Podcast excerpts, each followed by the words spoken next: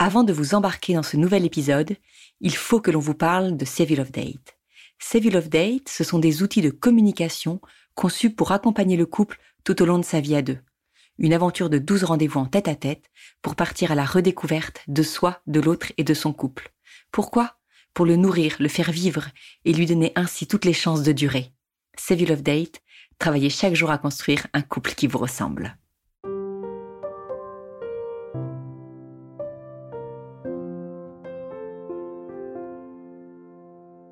Bienvenue au cœur du couple, le podcast qui se met au service de votre couple.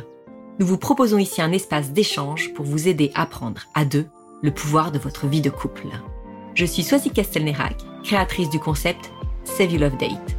Je veux ici vous accompagner en échangeant avec vous sur les difficultés que vous rencontrez pour faire grandir votre amour. Je suis Marie-Lise Richard, psychologue spécialisée en thérapie de couple. Je souhaite vous apporter ici un autre regard sur les situations que vous vivez le tout avec bienveillance. C'est parti pour un nouvel épisode d'Au cœur du couple.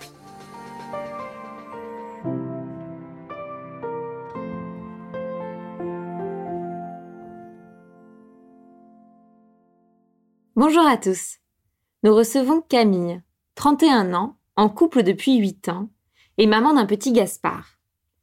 Touchée par la maladie dans les premières années de leur vie amoureuse, elle se confie aujourd'hui sur la difficulté à trouver un équilibre, à communiquer sur leurs émotions et leurs besoins parfois divergents. Comment composer sa vie de couple quand la maladie s'impose dans la relation? Telle est la question de ce nouvel épisode d'Au cœur du couple. Bonsoir euh, Camille, bienvenue sur euh, Au cœur du couple. Euh, merci tout d'abord de la confiance que tu nous témoignes en venant vers nous. Est-ce que tu peux, en quelques mots, te présenter pour tous ceux qui nous écoutent? Alors, donc, je m'appelle euh, Camille, j'ai 31 ans et euh, du coup, euh, je suis chirurgien dentiste à Paris. Et en fait, depuis, je suis mariée avec Alexandre et je suis maman également d'un petit garçon qui s'appelle Gaspard, qui a deux ans. Est-ce que, comme ici on est là pour parler du couple, est-ce que en quelques mots tu peux nous décrire bah, un peu votre histoire d'amour? Alors, bah, on s'est rencontrés euh, avec Alexandre il y a 8 ans parce qu'on a notre euh, on a notre meilleur ami en commun en fait avec qui Alexandre avait fait euh, d'ailleurs un, un périple en, deux chevaux. Et donc un, soir il m'avait raconté euh, tout ça enfin pas tout ça mais on avait sympathisé comme ça voilà on était tous les deux on était toujours en couple et voilà on était juste voilà on faisait des petites balades dans Paris on jouait au baby foot on, on faisait des petites sorties et tout. Et puis en fait de fil en aiguille à chaque fois que l'un était à Paris ou l'autre bah, on essayait de se voir et puis euh, ça s'est construit comme ça. Euh. Tu vois, c'était pas forcément un coup de foudre, mais, euh, mais en fait, voilà, ça s'est construit petit à petit et on a vraiment appris à se connaître au fur et à mesure. Puis un jour, on est tous les deux célibataires, on s'est dit, bon, bah, pourquoi pas? Donc voilà. Et nous voilà, huit ans plus tard, mariés et avec un enfant. Donc du coup, vous avez le mariage, c'est venu après de combien de temps de vie ensemble? Alexandre, il m'aurait bien demandé en mariage assez vite. Mais, mais en fait, euh, moi, j'avais vraiment besoin pour le coup de, parce qu'il avait beaucoup d'amis qui, qui, se mariaient et tout ça. Et moi, j'avais besoin, euh, j'étais étudiante encore, lui avait commencé à travailler, donc euh, on n'était pas sur la même longueur d'onde au départ. Et donc, donc voilà, moi, je, on s'est mariés en fait finalement au bout de cinq ans, mais on n'avait jamais vécu ensemble. Moi, j'aurais aimé vivre un petit peu avec lui avant, ou au moins qu'on soit dans la même ville, quoi, parce que moi, je faisais mes, mon internat à Brest à ce moment-là, et lui était à Paris et travaillait déjà. Il alternait entre Paris et Francfort où il travaillait également. Et du coup, euh, on a été vraiment à distance pas mal de temps quand même. Et ça, ça n'a pas été simple. Donc là, aujourd'hui, ça fait que vraiment vous vivez ensemble? Ça fait combien de temps? Euh, Ça fait quatre ans, je dirais. Ouais. D'accord. Et alors, euh, si tu es venu euh, vers nous aujourd'hui, c'est que voilà, dans, dans votre quotidien de couple, euh, il y a des choses qui sont pas forcément faciles à vivre ou qui vous pèsent. Est-ce que tu peux nous expliquer un petit peu euh, votre situation? Donc en fait, euh, à mes 26 ans, lorsque j'étais étudiante du coup à Brest, on m'a découvert un, un, cancer du poumon métastatique, donc généralisé. Et en fait, bah, du coup, forcément, ça bouleverse un peu nos plans euh, là, on, s'est retrouvés à Paris. Moi, j'ai dû, j'ai commencé à être traitée chez mes parents à Nantes et ensuite j'ai rejoint quand même Alexandre à Paris parce que j'avais besoin aussi de, voilà, de continuer ma, vie de femme de 26 ans et non pas de rester chez mes parents, euh, sachant que mes parents me surcouvaient parce que forcément, quand tu apprends ça euh, chez son enfant, bah tu, là, c'est, moi je vois si c'est arrivé à Gaspard, c'est juste terrible. Euh, et du coup, lorsqu'on s'est retrouvés à Paris, en fait, on a vécu vraiment quelques mois absolument super parce que Alexandre ne travaillait pas vu qu'il était, euh, d'être euh, au chômage. Et, euh, et moi, j'étais en traitement et donc j'avais pas, j'avais déjà trouvé un cabinet à Paris, mais il a fallu que je, il a fallu que, quand même je me traite au départ et que voilà. Et en fait, sur le coup, je ne savais pas du tout à quelle sauce j'allais être mangée, quel traitement j'allais avoir. Et finalement, il trouve que j'ai eu un traitement très confortable, juste un, comprimé à, prendre le soir qui m'a permis d'aller euh, très vite, beaucoup mieux. Du coup, bah, en février, tu vois, euh, six mois après mon diagnostic, euh, je reprenais le travail et Alexandre me faisait mes petits plats et tout parce qu'il était toujours au chômage. Et c'est vrai que donc on a appris que j'avais ce traitement très confortable et simplement on s'est retrouvé enfin à Paris. Sauf que bah au début, forcément, la maladie, elle a pris énormément de place, donc vraiment tout tournait autour de la maladie. Moi, je me suis fermée à tous mes, proches. Je parlais que aux gens qui étaient oncologues. J'avais beaucoup d'amis oncologues ou radiothérapeutes, donc je parlais que aux gens qui pouvaient m'apporter quelque chose au niveau médical en fait. Même sur le coup, j'ai pas eu besoin de me confier à des psychologues ou des psychiatres ou quoi que ce soit parce que vraiment c'était, je, voulais des réponses médicales euh, à mes questions. Toute la nuit, j'ai pensé à mon enterrement, tout ça. Enfin, vraiment, je croyais que j'étais foutue quoi. J'avais des métastases partout, euh, de la tête aux pieds. Donc, euh, comme on savait pas trop ce que j'allais devenir non plus, enfin, avec Alexandre, moi, je passais mon temps à partir en voyage. J'ai vidé mon livret A en, deux mois, et du coup, euh, voilà, je pensais que c'était la fin. Et finalement, bah, en, janvier, février, j'étais pas morte, donc du coup, j'avais plus de sous, et j'avais mon mari qui était au chômage, enfin mon mari maintenant. Donc, il a fallu voilà, il a fallu réajuster deux trois choses et moi j'ai repris le travail et puis j'avais 80% de, de métastases en moins donc tout allait plutôt bien. Et comme avec Alexandre, notre rêve, c'était d'avoir trois ou quatre enfants. On avait toujours rêvé d'une famille nombreuse. On, dès que j'ai commencé à être stable dans ma maladie, on a commencé à, à penser à, au projet bébé. Et puis, euh, voilà. Et Gaspard est arrivé combien de temps après? Gaspard, tu vois, il est arrivé au bout de, de deux ans parce que du coup, on a dû s'orienter vers une GPA, donc une, ça rappelle à une mère porteuse en fait, en Grèce. Parce que moi, en fait, on m'a annoncé que j'étais ultra féconde. Et quand j'ai dit à mon oncologue que je voulais euh, trois ou quatre enfants, il m'a regardé avec des yeux. Euh, il était choqué et il m'a dit mais c'est pas possible là, vous pouvez pas porter d'enfants et tout. Et je pouvais pas non plus adopter vu ma situation. Je me suis dit mais en fait c'est juste horrible quoi. Je, me tape l'une des pires des maladies et en plus je, je peux pas acheter d'appart, je peux pas avoir d'enfants, je peux pas. En fait il y a tout qui s'écroule. Quand t'as 27 ans c'est juste terrible. Donc il faut apprendre à accepter ce qui, ce qui t'arrive et accepter aussi euh, ce bouleversement dans le couple parce que forcément le couple euh, il en pâtit et euh, voilà ça serait mentir de dire que que tout se passe à merveille tout le temps parce que Alexandre mon mari du coup maintenant supporte beaucoup. Du coup, dans votre quotidien aujourd'hui, euh, qu'est-ce qui pèse en fait par rapport à cette, tu vois, vous deux, à votre relation de couple, quel impact a la maladie sur vous deux, sur votre relation? Alors, bah, elle a plusieurs, euh, ouais, plusieurs types d'impact. Déjà, un impact dans le sens où forcément, avec les traitements, enfin, c'est quand même des traitements qui sont lourds, c'est des traitements qui fonctionnent bien, mais qui sont lourds. Et donc, forcément, euh, bah, il peut y avoir euh, dans la vie plus intime une baisse de la libido, ou, tu vois, ou des, ou des choses qui font que, bah, du coup, t'as plus forcément, t'as besoin de te reposer, de plus, donc beaucoup de fatigue. Alors, comme j'étais hyper active, bon, ça, ça compense un petit peu, mais n'empêche que je suis quand même plus fatiguée. Parfois, à 22 heures, je m'écroule, bon, voilà.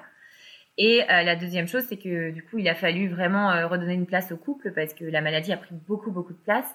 Et même si Alexandre est super et, et me, voilà, il, est vraiment top, il est très confiant, il a jamais, il m'a toujours préservé de son stress parce que je pense qu'il doit quand même être stressé.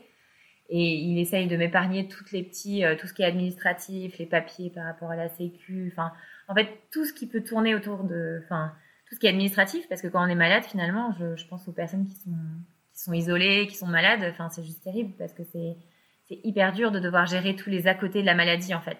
À la fois les réactions des proches, les à côté, enfin le fait d'être privé d'avoir des enfants, le fait de, enfin un milliard de choses dont vraiment on, on se rend pas compte quand on n'est pas confronté à tout ça. Et donc Alexandre, il essaye de vraiment m'alléger au max et, du coup il, prend beaucoup de choses euh, en main et, et il a cette euh, il a cette qualité, mais en même temps peut-être ce, cette faiblesse de, beaucoup cacher et de, montrer qu'il est fort, mais en fait, bah, il est quand même euh, derrière, il souffre quand même, et, et, voilà. Et, euh, ça, euh, enfin, j'en suis consciente, mais malheureusement, je, moi, j'essaye de me battre. Enfin, c'est très difficile de, voilà, de, Ouais. Je sais que tu, tu disais quand euh, on discutait euh, avant le avant l'enregistrement que tu sentais que cette maladie en fait elle avait un impact sur ton tempérament, que par exemple tes qualités eh ben elles étaient euh, augmentées d'autant et pour le coup par contre tes défauts eux ouais, ça, ils étaient également c'est ça plus présents. Est-ce que tu pourrais tu vois nous donner un peu un, un exemple là-dessus? Parce que je trouvais que l'angle était intéressant. Bah, en fait, euh, du coup, au départ déjà, Alexandre c'est quelqu'un de beaucoup plus posé, raisonné. Euh, il aime lire, il aime se poser, etc. Et moi, j'ai un tempérament vraiment beaucoup plus euh, impulsif, beaucoup plus de feu.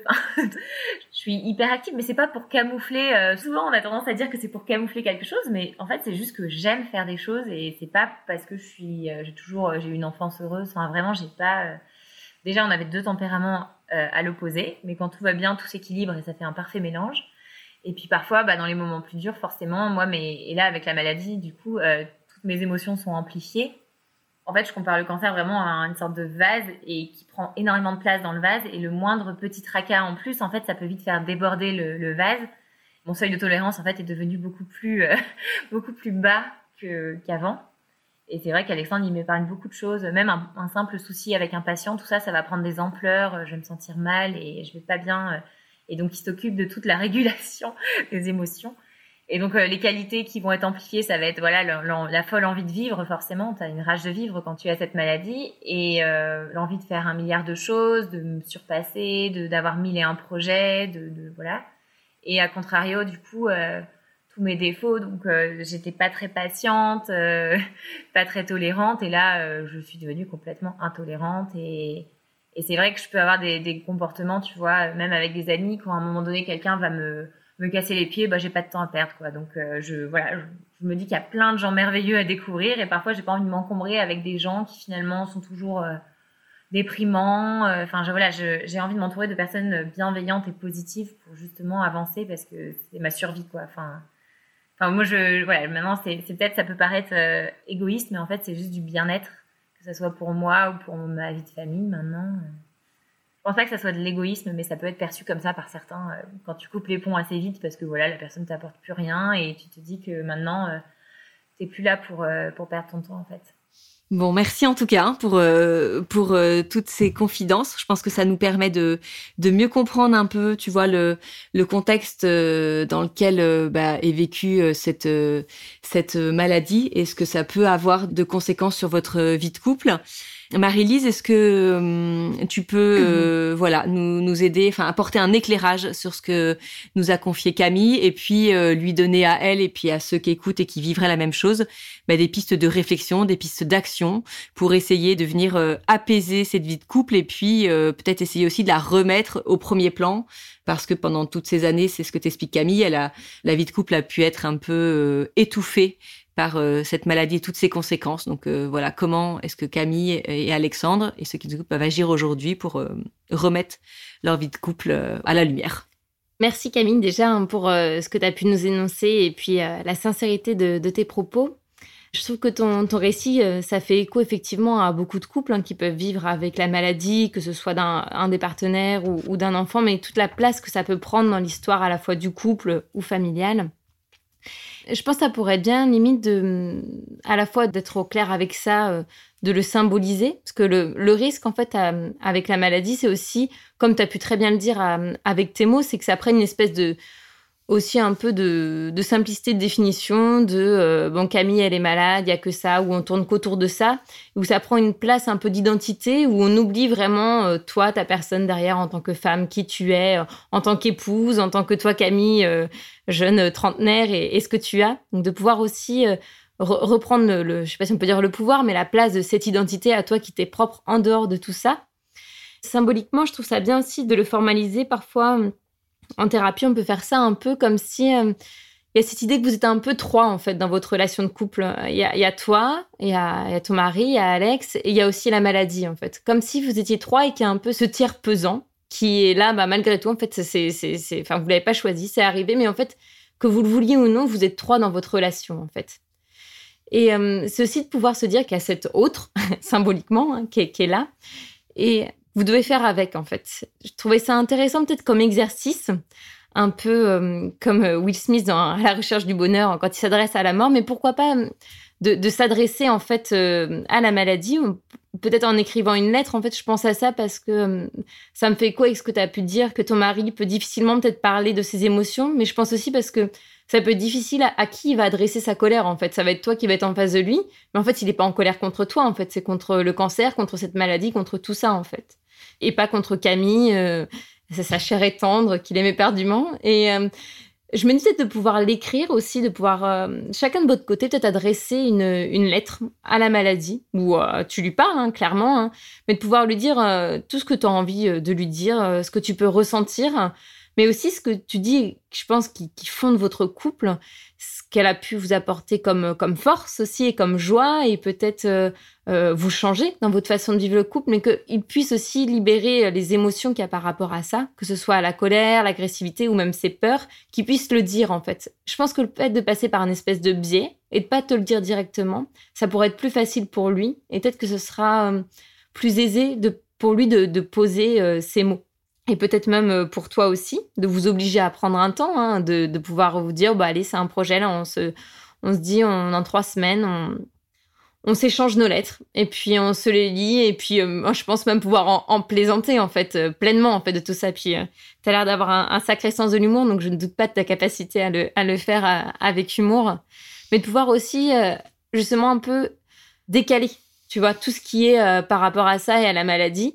Et une fois qu'elle est décalée, que vous ayez pu dire euh, à quel point elle vous gonfle, quoi, qu'elle vous fait chier, et qu'elle vous pourrit peut-être au quotidien, pouvoir vous recentrer justement sur ce qui fait votre couple et vos besoins, en fait, comme des parents euh, lambda, en fait, qui sont crevés avec un gamin qui a moins de deux ans et puis qui travaille et qui est actif tous les deux.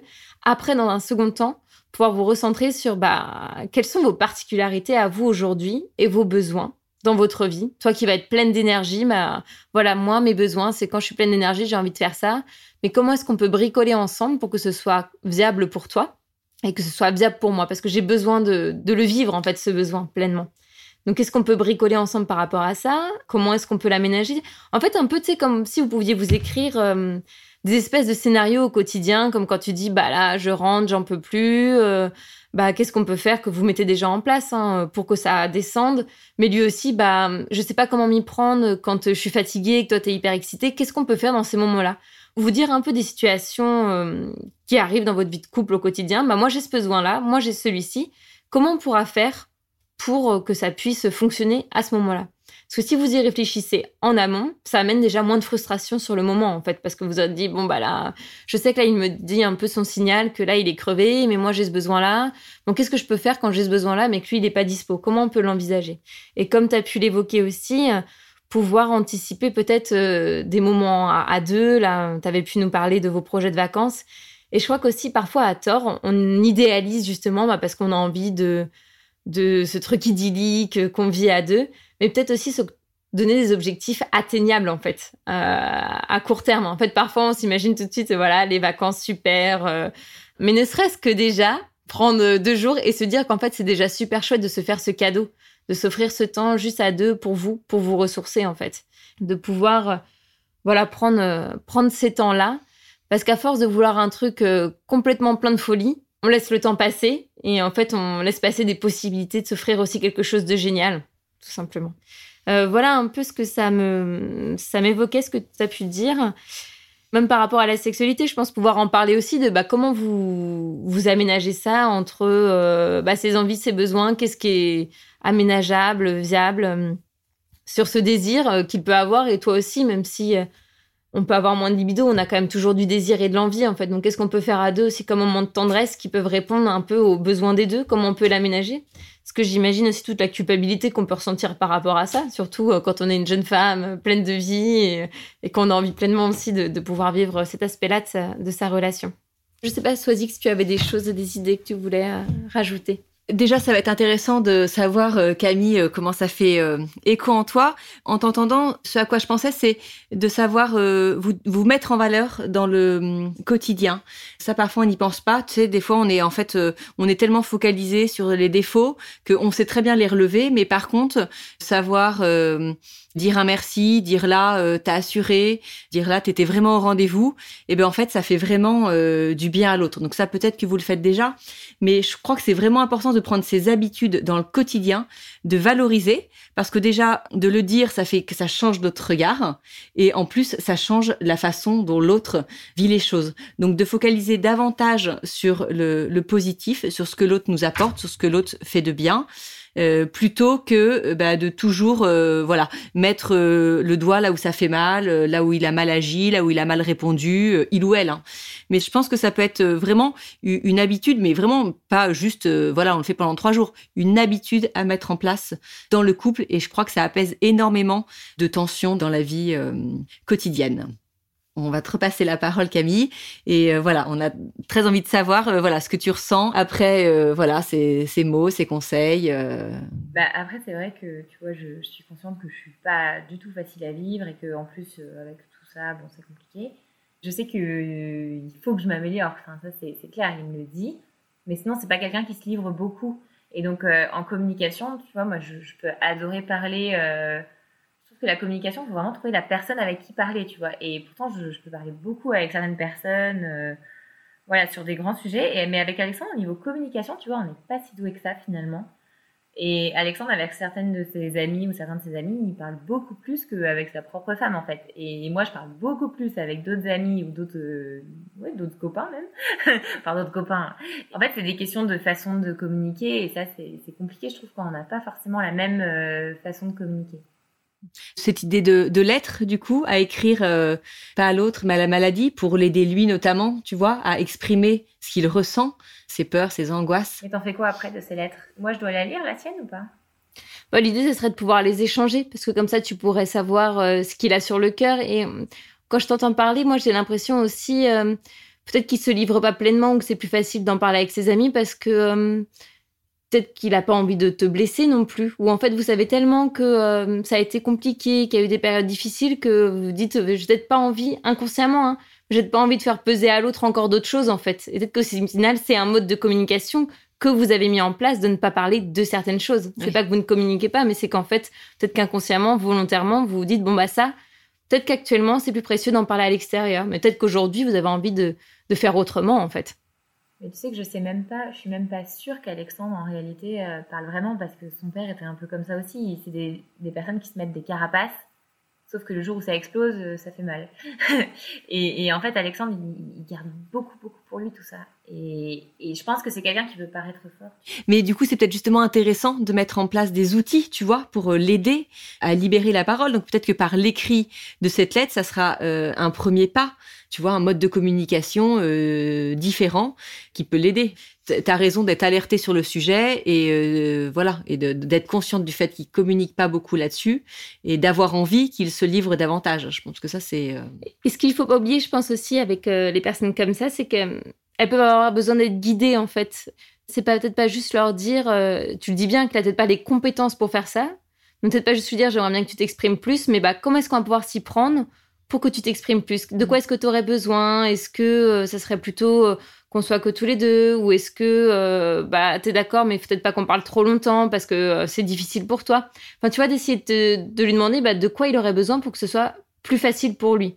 Et de bricoler en fait de choses euh, un peu comme si tu lui tendais la main en fait. Là il te soutient pour beaucoup de choses. Bah il a peut-être besoin de toi. Parce que c'est toi qui as les compétences dans le couple sur ça en fait?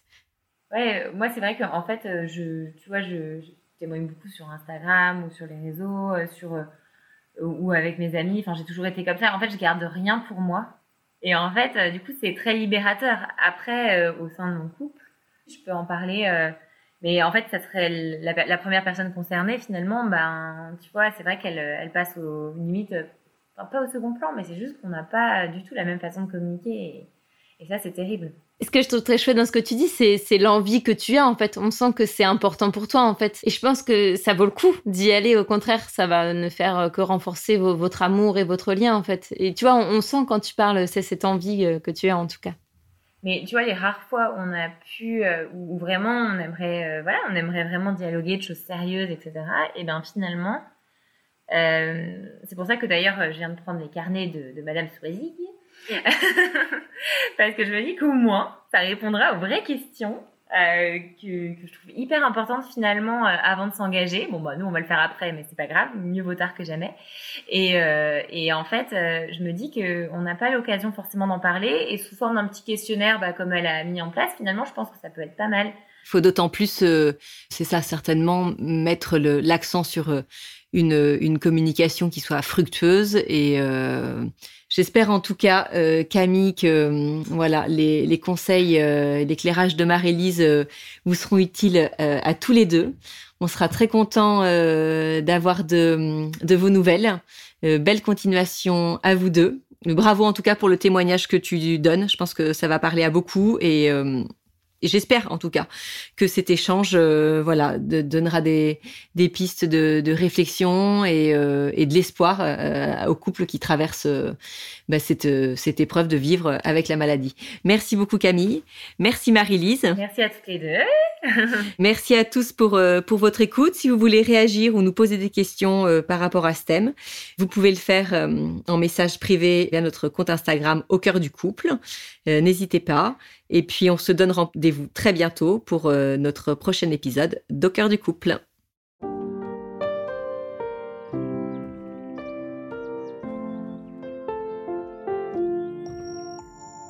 Si vous aussi vous rencontrez des difficultés dans votre vie de couple, venez nous en parler. Laissez-nous un message sur au cœur du couple podcast at gmail.com ou via Instagram sur la page au cœur du couple. Nous sommes là pour vous.